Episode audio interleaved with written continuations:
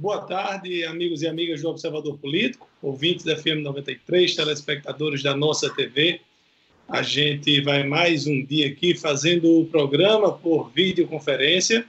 Eu é, é, cumprindo aqui as orientações, todos nós, na verdade, cumprindo as orientações do, das autoridades médicas. E ontem o Brasil viu um, uma o que deveria ser uma reunião para falar sobre o andamento, sobre os avanços das ações contra o coronavírus, terminou vendo um bate-boca deplorável entre o governador de São Paulo e o presidente Jair Bolsonaro, ambos de olho em 2022 e olhando menos para as ações concretas. O presidente Jair Bolsonaro continua naquela linha de que não se passa de uma gripezinha, de um resfriadozinho, no que pese já termos 61 mortes por coronavírus no Brasil. De ontem para hoje, confirmaram as primeiras mortes os estados de Goiás, Rio Grande do Sul, Santa Catarina e Pernambuco. Ah, São Paulo chega a 49 mortos, Rio de Janeiro, 8. E o número de casos já explodiu. Na, já chega próximo aos 3 mil casos confirmados. Na Itália, já são mais de 7.500 mortos. Na Espanha, 4.089. Nos Estados Unidos, mais de mil. E no Irã, mais de 2.077. No, a imprensa internacional fala que os Estados Unidos deverá ser o próximo grande, é, é, onde haverá a maior concentração de mortes nos próximos dias, no que pese a, a estratégia utilizada lá na, nos Estados Unidos está parecida com a estratégia que teve sucesso lá na Coreia do Sul, que foram os testes em massa, que foi testar o máximo de pessoas possível para cuidar logo de quem tinha o, a doença. Porque quando o sintoma aparece em quem tem problema mais sério, quando o sintoma aparece, já é o caso de internação, já é caso até de colocar respirador, já o caso já está grave. Quando você detecta antes naquelas pessoas que estão no grupo de risco maior, você tem maior chance de cuidar destas pessoas. E com relação ainda ao coronavírus, o presidente Jair Bolsonaro incluiu atividade religiosa como essencial para o funcionamento do país. E aí gerou um conflito entre o que diz o governo federal e as ações restritivas dos governos estaduais, uma vez que nos estados, em quase todos, apenas um disse que concordava em afrouxar tudo, foi Rondônia, que mais de 60% da área de Rondônia é de reserva indígena, de reserva ambiental. É, uma, é um estado onde vivem pouquíssimas pessoas, então, muito provavelmente terá pouquíssimos problemas com o coronavírus. O restante continuou. O próprio governador do Distrito Federal, Ibanez Rocha, que é ligadíssimo ao presidente Jair Bolsonaro, disse que não vai abrir mão das medidas restritivas. Ao longo do programa, a gente traz mais notícias, mais informações no que diz respeito ao combate ao coronavírus, à economia e outras notícias. Inclusive, tivemos mais um caso confirmado aqui em Mossoró. Boa tarde, amigos e amigas da 93, telespectadores da nossa TV. A grande questão é: o governo e a população não se entendem, ou o governo não faz com que a população o entenda, e por aí vai. É, Laíri Neto acabou de falar a respeito de serviço essencial, serviço essencial, serviços essenciais dos templos religiosos se inclui aí também as casas lotéricas. Nada contra, mas fica daqui o aviso e a preocupação enquanto cidadão. Se as casas lotéricas são consideradas serviços essenciais, daqui a pouco vamos ver as filas dobrando quarteirões. É só aguardar. Ainda seguindo é, nesse bojo, o prefeito do Rio de Janeiro, Marcelo Crivella, está autorizando a partir de amanhã o comércio do Rio de Janeiro abrir sem aglomeração. Ora mais. abrir sem aglomeração. E colocou como prioridades, eu até não entendi, loja de material de construção e as conveniências. Quer dizer, vai se abrindo também um precedente Daqui a pouco, sim, loja de material de construção e loja de conveniência no Rio de Janeiro abre, aqui e no país inteiro vai abrir também. É outro exemplo. Mais um. Essa já é do maior conhecimento de todos nós. O presidente Jair Bolsonaro foi recomendado, foi avisado, foi alertado e,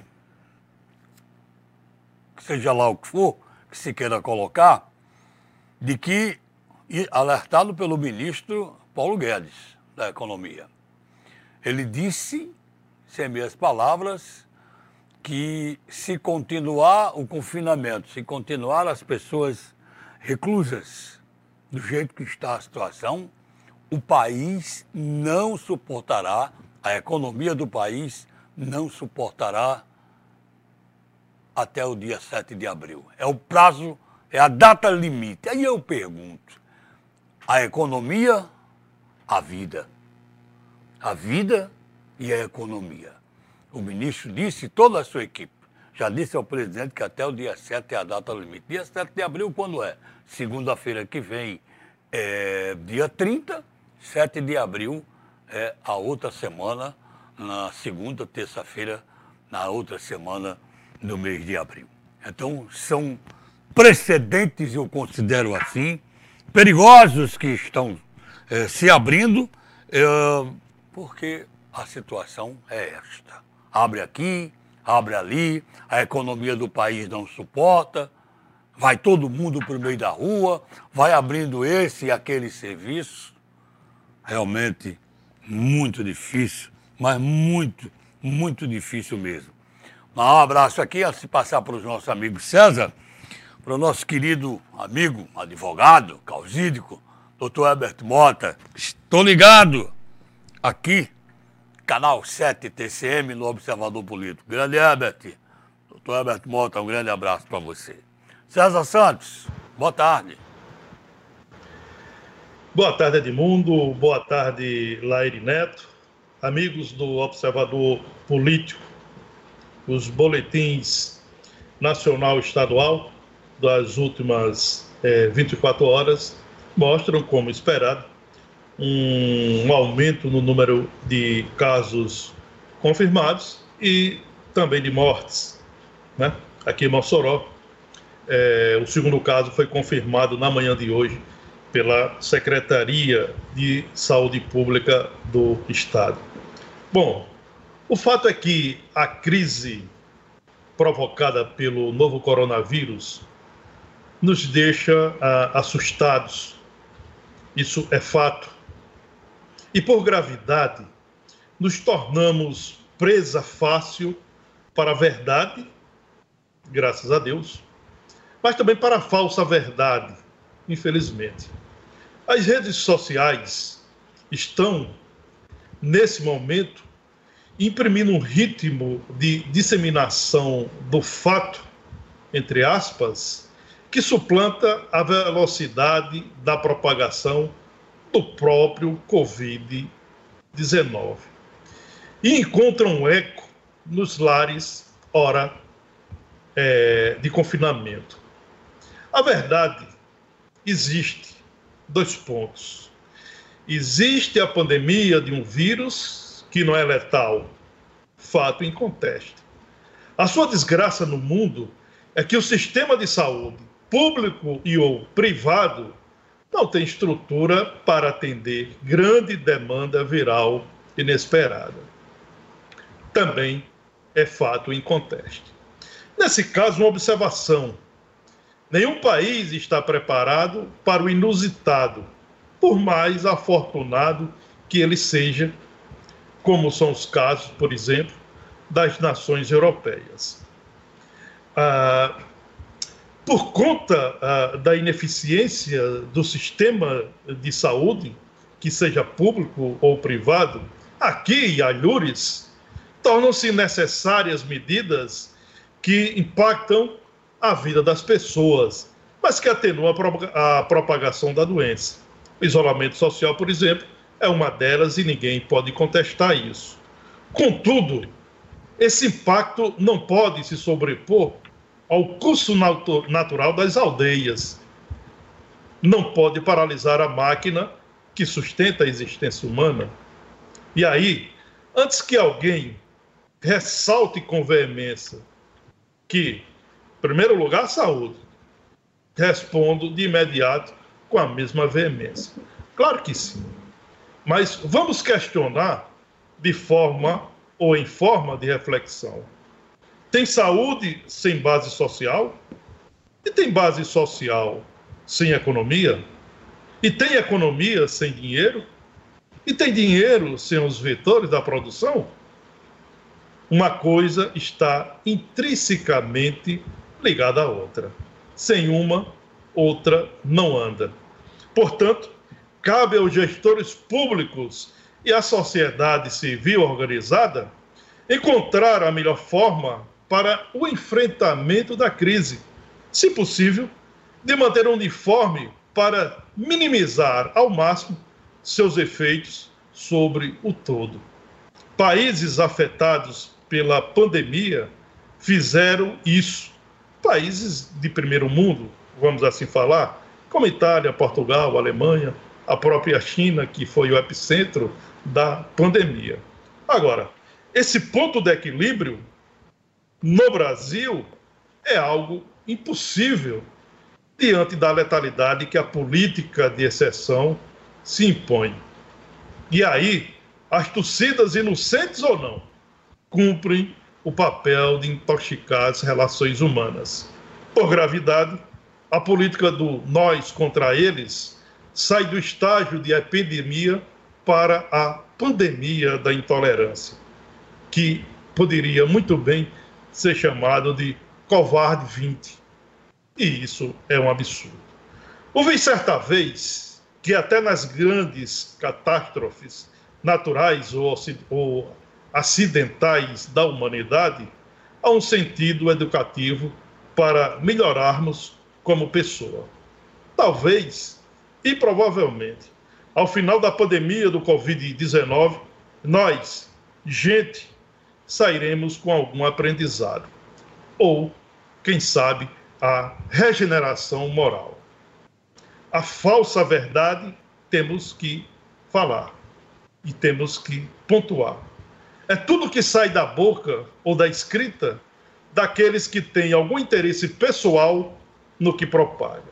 De resto, é orar a Deus para que nos proteja desse momento difícil por que passa o nosso país e o planeta.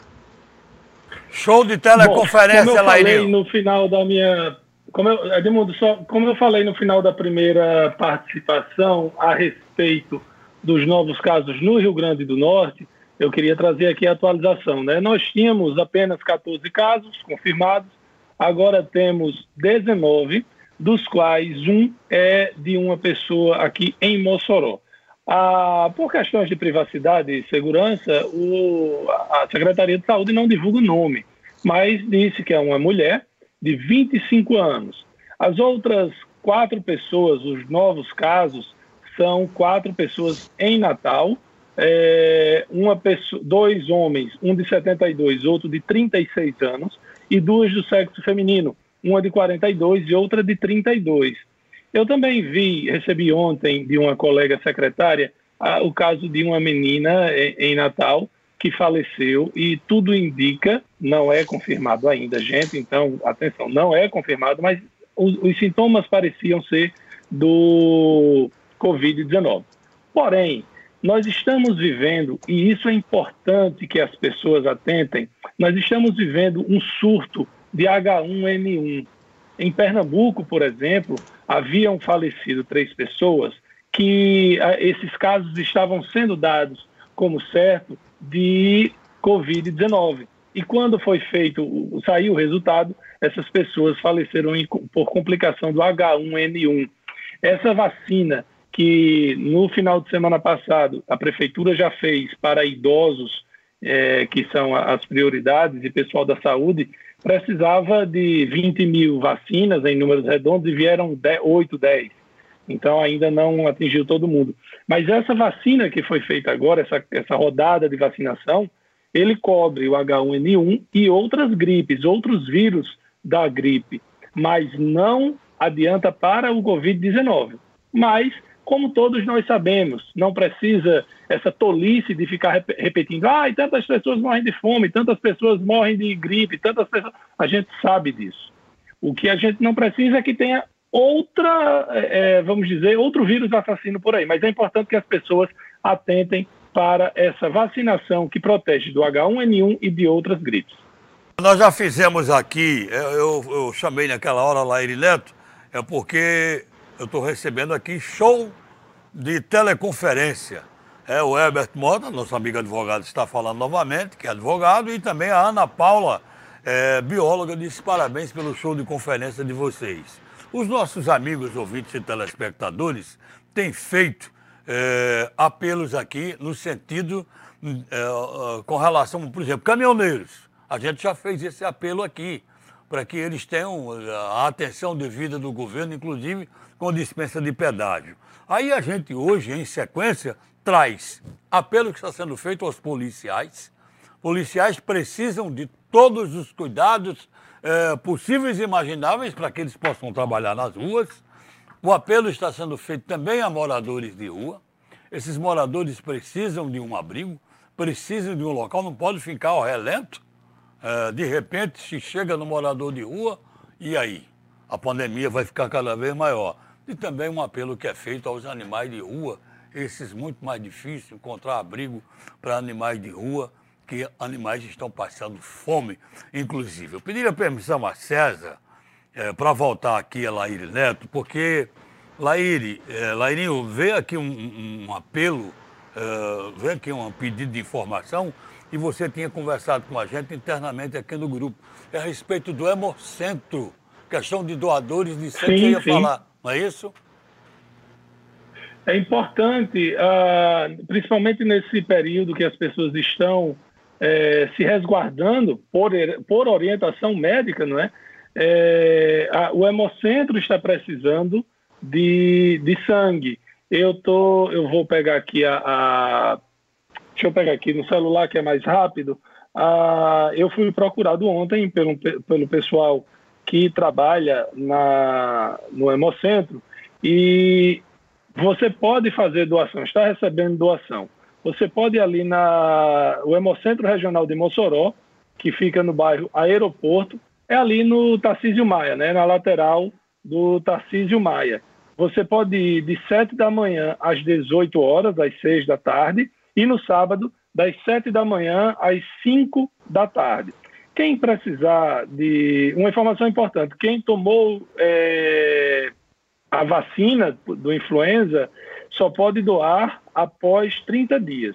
O telefone de lá do Hemocentro, veja só, é importante, anotem aí, quem for doador, quem puder doar sangue, o, o telefone é o 3315 3428. Vou repetir o telefone: 3315 3428. É um, a pessoa precisa estar saudável, bem alimentada, é, evitar alimentos gordurosos nas três horas antes da doação, estar descansado, ter dormido pelo menos seis horas nas últimas 24 horas, pesar acima de 50 quilos, é, apresentar o documento oficial com foto e ter entre 16 e 69 anos de idade. Ah, vou repetir o telefone. O Hemocentro está precisando de sangue, gente.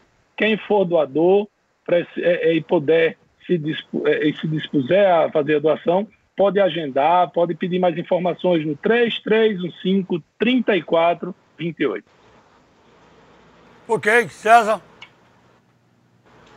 Olha, é, a gente é, discutiu e debateu aqui nos últimos dias, né, muito a questão política e aí muito por conta de da fala do presidente da República Jair Bolsonaro.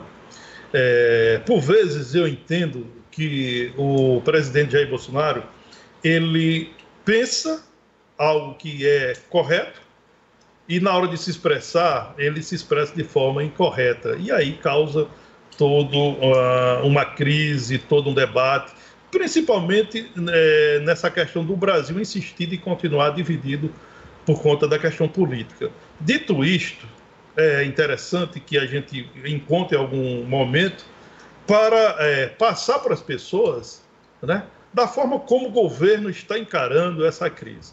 Por exemplo, a equipe econômica do governo é, do presidente Jair Bolsonaro está finalizando um, os detalhes de um pacote para ajudar na manutenção do, do emprego, de empregos no país, que certamente será bastante afetado. E aí o governo está agindo, está agindo, eu diria, até com agilidade para definir esse pacote. Esse pacote terá um, um valor, isso aí já está é, consagrado, de, 3, de 36 bilhões de reais é, para ser distribuído esse valor ao longo dos próximos três meses. É, o pacote cria faixas para que o governo subsidie progressivamente o pagamento dos salários, de forma a manter a renda dos empregados e permitir que as empresas não quebrem, especialmente as pequenas e médias empresas. O plano é subsidiar até 80% dos empregados formais no país. Os valores seriam uma espécie de antecipação de seguro-desemprego, mas não iriam ser descontados dos valores a que o empregado teria direito no futuro, caso perca o, o emprego. Para os trabalhadores informais, o governo é, criou uma espécie de bônus, né, um bilhete, né, para que esses trabalhadores informais possam retirar é, durante os próximos três meses o valor mensal de 200 reais. Esse é um valor inicial que o governo chegou a publicar. Então, são medidas que estão sendo adotadas para que a economia do Brasil não sofra uma paralisação por consequência da crise provocada pelo novo coronavírus. A gente colocou aqui no início do nosso comentário que a saúde é importante, fato, isso ninguém é, discute. Né? Agora, não existe saúde sem base social, não existe base social sem economia, não existe economia boa sem dinheiro circulando, e o dinheiro circula se os vetores da produção não estiverem funcionando. Então, são coisas que estão ligadas e não há como desassociá-las. Por isso, a obrigação do governo de adotar medidas nesse momento de crise. E é isso, penso eu, que o governo está fazendo nesse momento. Vamos torcer que esse pacote econômico seja é, definido, seja fechado o mais rápido possível e que o governo possa é, divulgá-lo. Repito, o valor inicial desse pacote econômico é de 36 bilhões de reais. Valendo salientar aqui e ressaltar que o governo já anunciou 88 bilhões de reais para estados e municípios. Isso foi divulgado na quarta-feira. É, muito embora os governos, os governadores não tenham propagado isso, não tenham dito isso para os seus, é, para a população, nenhum governo, nenhum governador falou isso, mas são 88 bilhões de reais para estados e municípios. O governo federal também está dispensando estados e municípios da, é, da dívida com a União. Isso somam 16 bilhões de reais. Estados quebrados, como o Rio Grande do Norte, por exemplo, deixará de pagar a dívida com a União sem sofrer as sanções, as sanções previstas em lei. Então, devido a essa divisão política, ao invés dos políticos, dos governantes, seja ele de, da esfera municipal, estadual, federal, precisam de união, ao invés do, da guerra política, da, do, do, desse confronto que a gente tem assistido entre o presidente e os governadores. Precisamos de união, não de desunião, como a gente tem visto até aqui. De, é, é, é, bom a gente enfatizar que todos os gestores estão adotando as suas medidas. No município de Mossoró, a prefeita Rosalba Ciarline assinou decretos, está tomando medidas importantes, como esta de atender, por exemplo, aos moradores de rua, a prefeitura vai abrigar esses moradores de rua no imóvel, vai garantir a alimentação desses moradores de rua. A governadora do Rio Grande do Norte, Fátima Bezerra, está adotando as medidas, principalmente na área da saúde, para atender aos pacientes do novo coronavírus. E o governo federal está adotando as medidas através dos ministérios da Economia e da Saúde, principalmente. Então, vamos enaltecer essas medidas no momento em que a divisão política só procura enaltecer o que há de errado ou o que há de ruim. Confirmando aqui. César, na... Olha aí, só confirmando. Manuel Lourenço, do Inocop, disse que checou rádio e televisão. Parabéns para toda nossa TV. Perfeito. Também a Neves Formiga disse que parabéns para toda a equipe é, da nossa TV. E o nosso amigo Carlos Costa, que está sempre ligado com a gente, mandou em seu blog a confirmação aí da notícia de César de que a prefeitura vai criar, sim, um abrigo para moradores de rua. Olha, a, a, a prefeitura está procurando um espaço né, para fazer essa questão do abrigo. Já está fazendo distribuição de sopas ali próximo à, à catedral. São cerca de 50 pessoas que estão recebendo todos os dias, coordenado pela Secretaria de Desenvolvimento Social, todos os dias, ali às 18h30.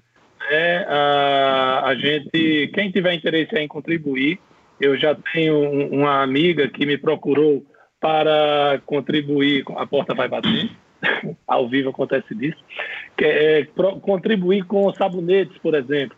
E aí ela vai junto com o pessoal para ajudar nesta ação.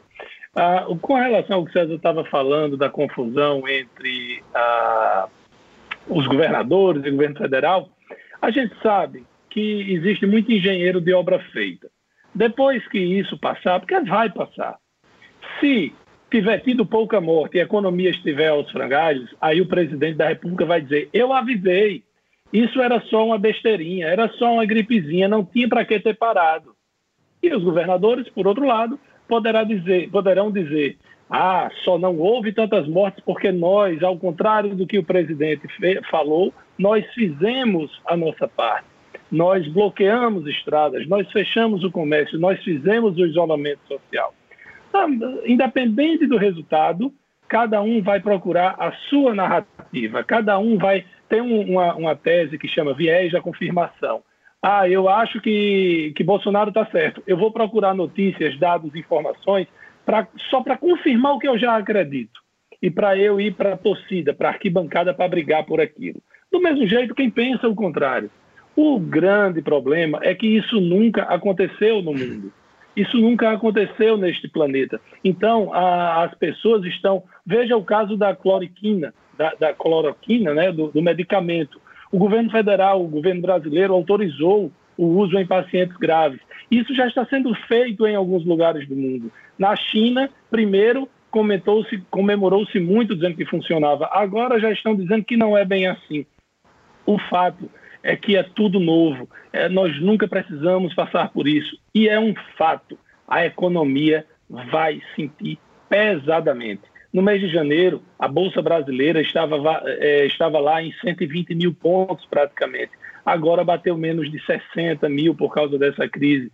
E quem perde dinheiro não é só quem é rico investidor, não. Até porque nunca teve tanto investidor individual na Bolsa de Valores. Pessoas que têm lá, que tinha dois mil reais na poupança, tirou e botou na Bolsa. Gente que tinha 50 mil, 10 mil, 500 reais, 100 reais. Tem investidor de todo jeito na Bolsa e o prejuízo é para todo mundo. Isso é tudo muito novo. A gente tem que. É, é, equilíbrio é a melhor palavra para tudo na vida. E nesse momento também. Nem pode é, a gente achar que para 100% das coisas, porque não estão parando. Os serviços essenciais restaurantes nunca trabalharam tanto por delivery.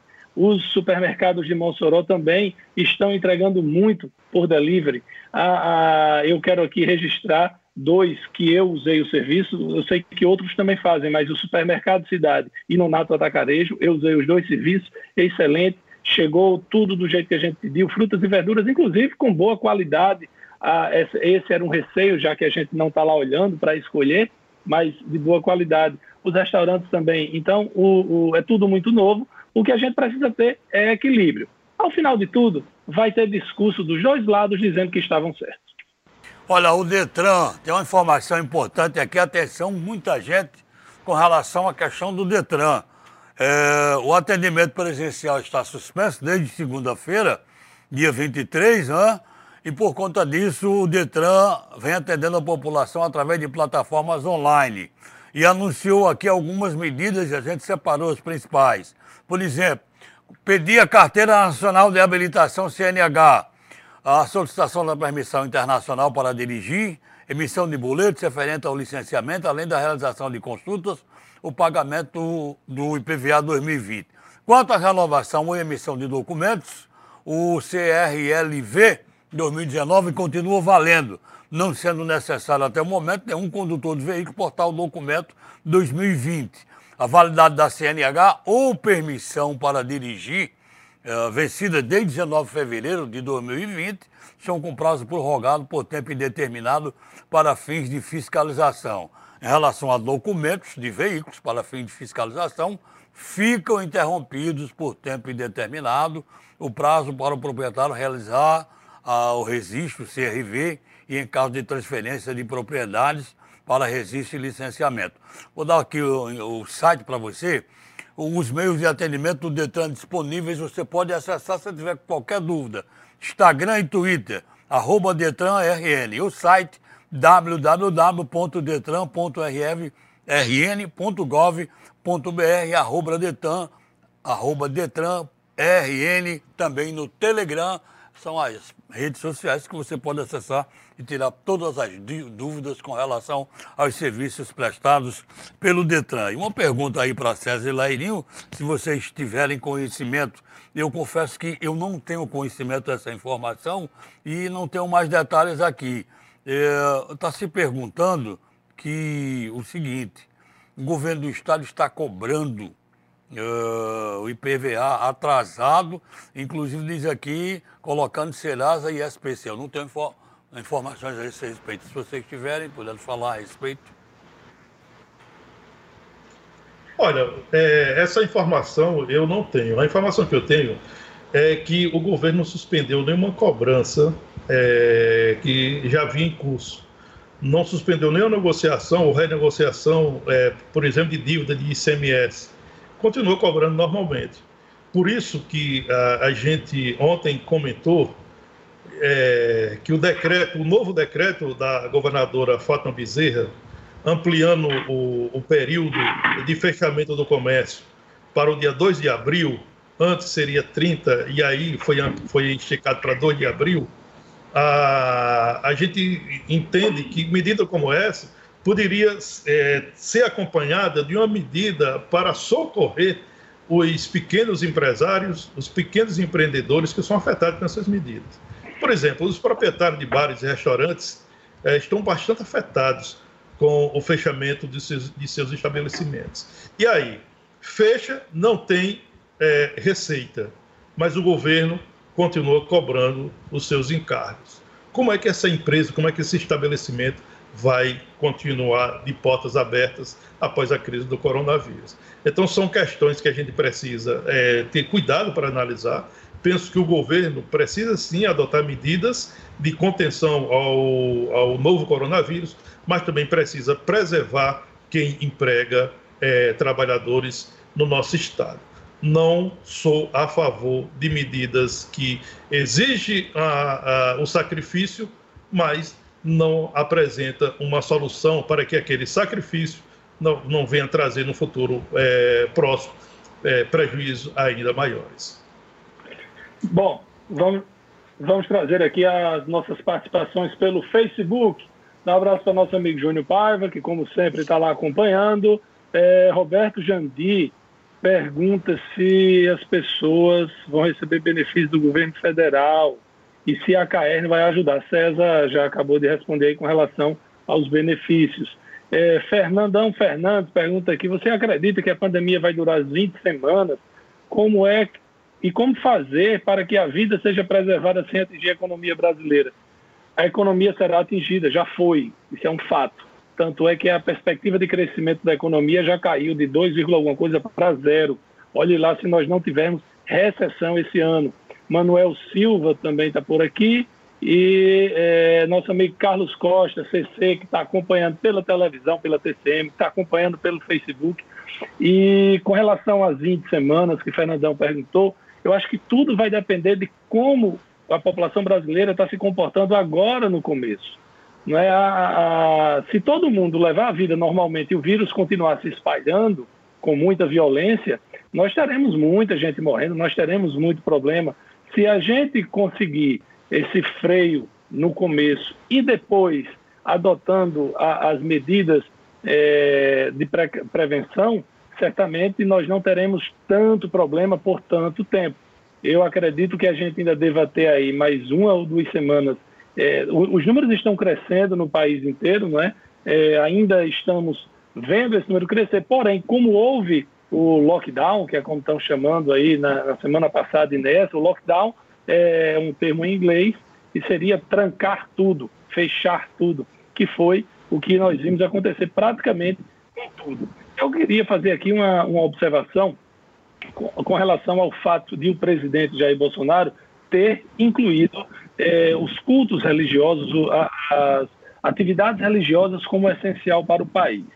Eu falei aqui no programa é, há algum tempo, um, lá na Coreia do Sul, como foi que eles enfrentaram o coronavírus. Eles fizeram testes em massa, testaram quase a população toda. Identificando quem estava doente, eles tiveram como fazer a triagem e ajudar quem precisava. Então, é, teve um líder religioso de uma, de uma igreja evangélica chamada Igreja de Jesus de Xincheonji. O nome do líder religioso é Li Man-hee. É, nessa esse, essa igreja tem cerca de 300 mil, 400 mil seguidores ativos do, na Coreia do Sul. E o que foi que Lee Man-hee fez? Ele disse que os seguidores dele não tinham que fazer aquilo, que não tinham que fazer testes, que a doença não ia pegá-los porque Deus ia protegê-los. Ele próprio foi à China com alguns fiéis, dizendo que ia curar as pessoas na China. Resultado, ele voltou doente, os fiéis doentes, e disseminou a doença entre os fiéis e foi onde houve mais mortes lá na Coreia do Sul. Resultado, ele está sendo processado pelo governo sul-coreano, ele pediu desculpas, deu uma coletiva, depois ficou de joelhos, literalmente, ajoelhou-se no chão, pediu perdão aos fiéis da igreja, pediu perdão à população em geral e ao governo e às autoridades do país. Por que, que eu estou trazendo esse, esse relato para cá? Gente, a atividade religiosa é importantíssima. Eu mesmo estou, estou, participando dos trabalhos, eu sou espírita, eu sou trabalhador da Casa do Caminho, Núcleo de Estudos Espíritas Casa do, Casa do Caminho, que funciona ali vizinho ao Nogueirão. Nós não estamos tendo reuniões presenciais, mas estamos fazendo por videoconferência. A Igreja Católica suspendeu todas as missas no domingo passado e acontecerá nesse próximo domingo uma missa pela saúde é, rezada pelo é, bispo Dom Mariano, transmitida por várias rádios, inclusive FM 93. A gente precisa, nesse momento, cumprir o que as autoridades estão orientando, que é o isolamento. Eu vejo com muita temeridade essa questão das, de, de, uma ou outra igreja, independente de qual religião seja, não é, fazer, não incentivar essa questão do isolamento, das medidas de segurança que são orientadas pela Organização Mundial da Saúde e pelas autoridades médicas do país. A gente trouxe ontem a notícia de que o governo do estado estava contratando emergencialmente, dentro daquele decreto de calamidade pública, é, por conta do novo coronavírus, contratando o Hospital São Luís, aqui em Mossoró, exatamente para dar suporte ao atendimento a pacientes é, infectados pelo vírus. E aí, é, nós estamos trazendo agora mais notícia em relação a investimentos para melhor estruturar o sistema de saúde pública. É, são investimentos feitos pelo Estado e pelo município, é, numa ação conjunta, numa união das secretarias é, municipal e estadual, para que as unidades de saúde venham a ter melhor condição para atender a possível, provável demanda que teremos até meados ou até o final de abril. Provavelmente isso vai acontecer. É uma previsão que as autoridades de saúde pública estão fazendo e temos que reconhecer aqui que estão é, preparando a estrutura para melhor atender. Dito isto, é, é, vamos trazer a notícia que Mossoró, por exemplo, vai receber sete novos aparelhos é, de respiradores para funcionamento, para melhorar o atendimento nas três UPAs, nas unidades de pronto atendimento do Alto São Manuel, do Belo Horizonte e a do bairro Santo Antônio. Hoje, cada unidade dessa tem apenas um aparelho. A partir da primeira semana de abril, essas unidades vão passar a contar com três é, aparelhos para atender a população. E também o, um aparelho vai funcionar no SAMU 192. A, a, o sistema de saúde é, também de Mossoró vai ampliar o número de leitos de, é, de UTI. Vai ampliar esse número de leitos é, no Hospital São Luís, que será contratado pelo governo do estado, como já dito, também é, no Hospital Regional Tarcísio Maia, que é, maior, que é o maior hospital de urgência e emergência do interior, do interior do estado, também será ampliado o número de leitos na maternidade, no hospital e maternidade é, que é gerido pela APAMI. Né? Essa unidade, esse sistema está sob efeito de, de intervenção já há mais de cinco anos. E esse sistema vai receber também novas, novos leitos de UTI é, nesse momento de crise. Portanto, são notícias que, de certa forma, aliviam um pouco a atenção da população, porque a grande temeridade é que a, a, a demanda é, provocada pelo novo coronavírus venha impactar ainda mais o sistema de saúde pública em nossa cidade. Bom, a, com relação ao coronavírus, o governo do estado montou uma central de, de atendimento para quem tiver dúvidas, para quem precisar esclarecer qualquer coisa, é, o telefone é o 3190. Vou até pedir a Luciano, a Ivan, se tiver como fazer aí. É, o telefone é o 3190 0700. É a central de atendimento para dúvidas com relação ao coronavírus. Vai de 7 da manhã às 11 da noite todos os dias. Então, quem tiver qualquer dúvida sintoma, questionamento, crítica, sugestão, pode ligar na central de atendimento 31 90 0700. É, aqui pelo Facebook, a nossa telespectadora Maria da Silva, ela diz aqui, o, governador, o que a governadora está fazendo na prática para a economia, pois até agora só fechou os pequenos, e sem falar que a, está atacando o governo federal. Qual a ação na área social? Olha só, a, a, a, a fala do presidente Jair Bolsonaro, a mudança do, do ministro da Saúde, tem provocado uma confusão na cabeça das pessoas muito grande. Muito grande. Você tem o, o, presidente dizendo que tudo não passa de uma gripezinha, que ele tem o porte atlético e por isso não adoeceria. É, tem o ministro da Saúde que outrora orientava o isolamento social e agora demonstrou ter apego ao cargo e mudou o discurso para alinhar-se ao discurso do presidente da República. Você tem os governadores dizendo, fazendo o contrário, a questão do isolamento social, fechando algumas coisas, algumas atividades.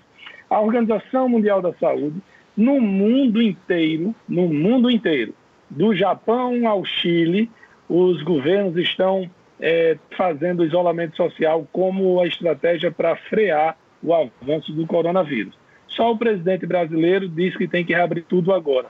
Nos Estados Unidos, o presidente americano diz que tem que reabrir as coisas, a economia, as atividades, porém, a partir de 12 de abril. E lá eles estão fazendo uma coisa que não estamos fazendo aqui. Vocês acreditam que em Mossoró só tem duas pessoas com coronavírus? Que no Rio Grande do Norte todo só tem 19 pessoas? Tem muito mais, gente. Agora, confirmado só tem 19. Por quê? Porque não tem teste para todo mundo. Nos Estados Unidos, eles estão fazendo um sistema de drive-thru. O cara vem no carro, ali mesmo as autoridades, o, o, a, o pessoal da área médica coleta o, o, que, o material e é feito teste em massa. Por isso que o número cresceu tanto nos Estados Unidos. Porque estão fazendo testes em massa. E você fazendo teste em massa, você consegue separar quem está doente e quem não está. E aqui no Brasil a gente nem teste tem. Então, isso tem provocado uma confusão muito grande na cabeça das pessoas.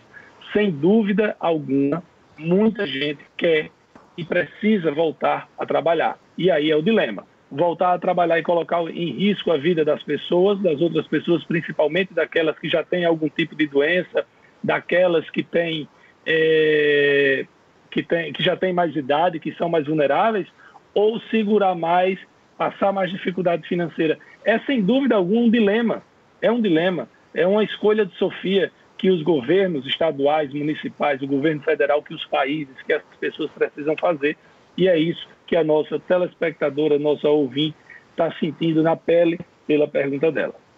Aí aqui no Rio Grande do Norte. A questão é, que você citou aí em relação ao ministro da Saúde, o Luiz Henrique Mandetta, ontem é, nós comentamos aqui que o ministro no, me chamou muita atenção quando ele num dia disse que é, a pandemia no Brasil teria aí 20, mais 20 semanas para frente, que iria talvez a normalidade começasse a voltar entre agosto e setembro. No dia seguinte, ele deu entrevista sugerindo a suspensão das eleições e eu vi ali o viés político, entendi que o ministro estava falando como porta-voz de um grupo que deseja a suspensão das eleições. Não entrei na questão se deve ou não suspender as eleições. Isso é outro debate.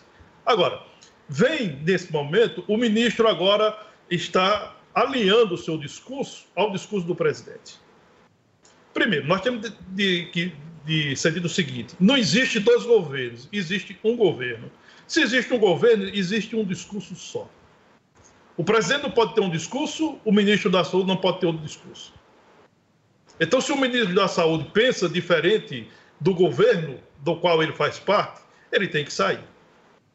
Não cabe as duas coisas. E aí, ou na saída para sair ou mude o discurso e permaneça no cargo, né? E aí eu questiono e esse meu questionamento que eu vou fazer agora comprova exatamente que tinha, tinha um viés político ali. Por que tinha um viés político? As próprias grandes empresas de comunicação do Brasil estavam colocando uma disputa entre o presidente e o ministro da Saúde. Inclusive, a Folha de São Paulo, através da Datafolha, fez uma pesquisa procurando saber dos brasileiros qual era a popularidade do ministro da Saúde e do presidente da República. Isso é uma coisa inusitada, não existe isso. É, perguntando a ação do ministro da Saúde no combate ao Covid, o que é que você acha? A ação do presidente da República no combate ao Covid, o que é que você acha? Mas, existe... essa, mas César, mas essa pesquisa já era feita com relação a, a Sérgio Moro, por exemplo. Não, mas aí é o seguinte, aí a avaliação... A avaliação mais positiva do que, do que de, de Tudo Bolsonaro. bem. Mas aí a avaliação de parte é uma coisa, a avaliação de uma ação específica é outra. A ação contra o Covid-19 é ação de governo. O ministro da Saúde é membro do governo. Não existe duas coisas.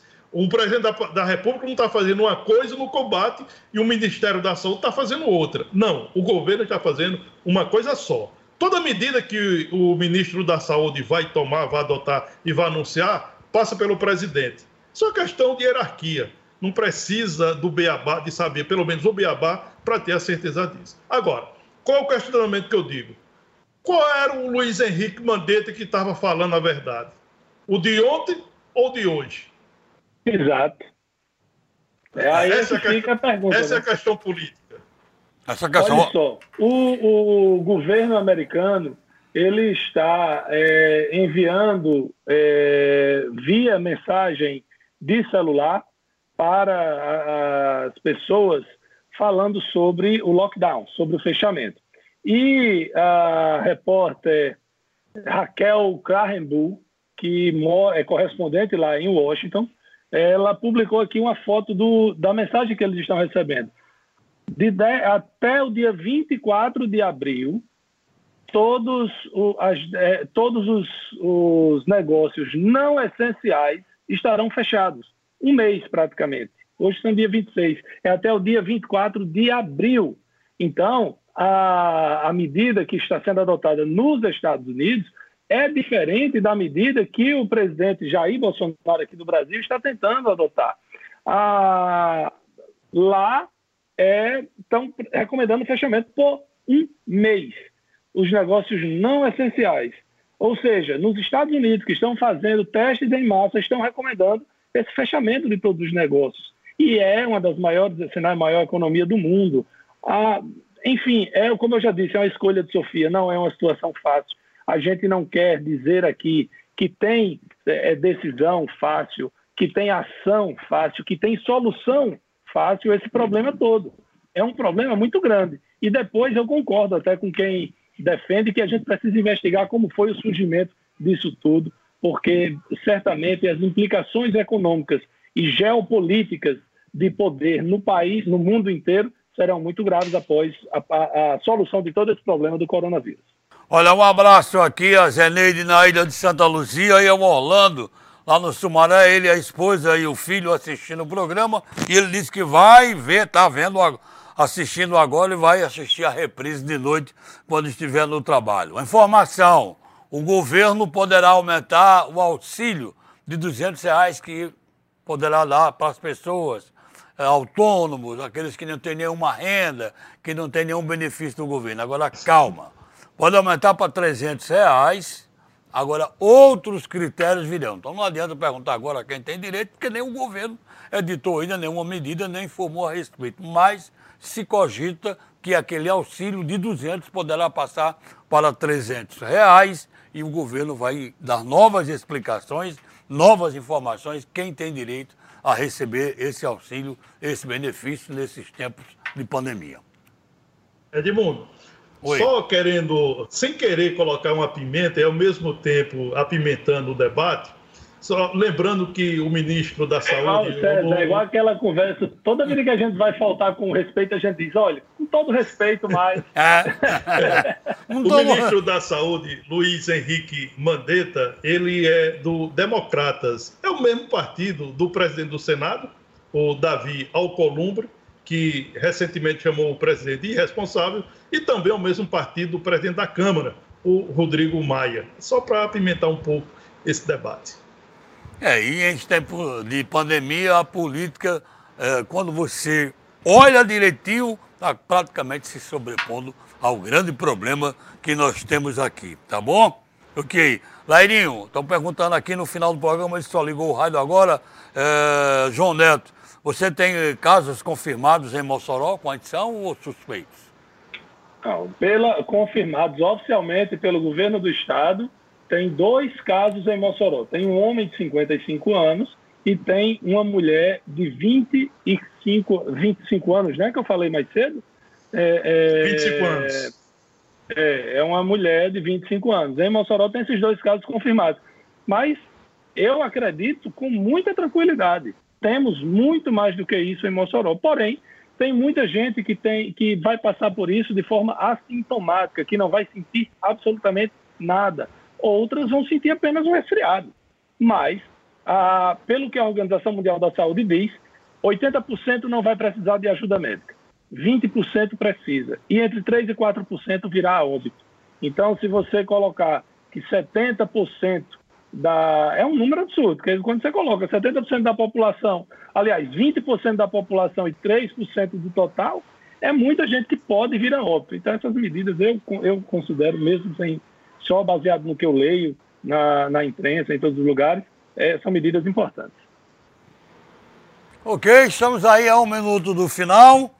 É, já quem quer colocar aí, já cada um colocar aí suas considerações finais. Isso é antigo, mas está valendo.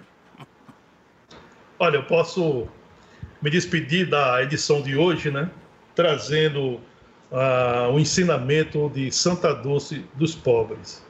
No amor e na fé, encontraremos as forças necessárias para a nossa missão. Uma boa tarde a todos e até amanhã. Boa tarde. Eu também vou me despedindo aqui. Edmundo, você, você como você está no estúdio, você encerra aí. É, eu quero encerrar só fazendo aqui um registro. Eu vi aqui no blog de Carlos Costa que ontem, dia 25, completou-se 109 anos desde o nascimento de Jerônimo de Sé Rosado Maia, de Sé Rosado, que foi governador do estado e faleceu em um acidente aéreo no exercício do mandato como governador do Rio Grande do Norte. A todos uma ótima tarde, obrigado pela audiência. Amanhã estaremos de volta com mais um Observador Político.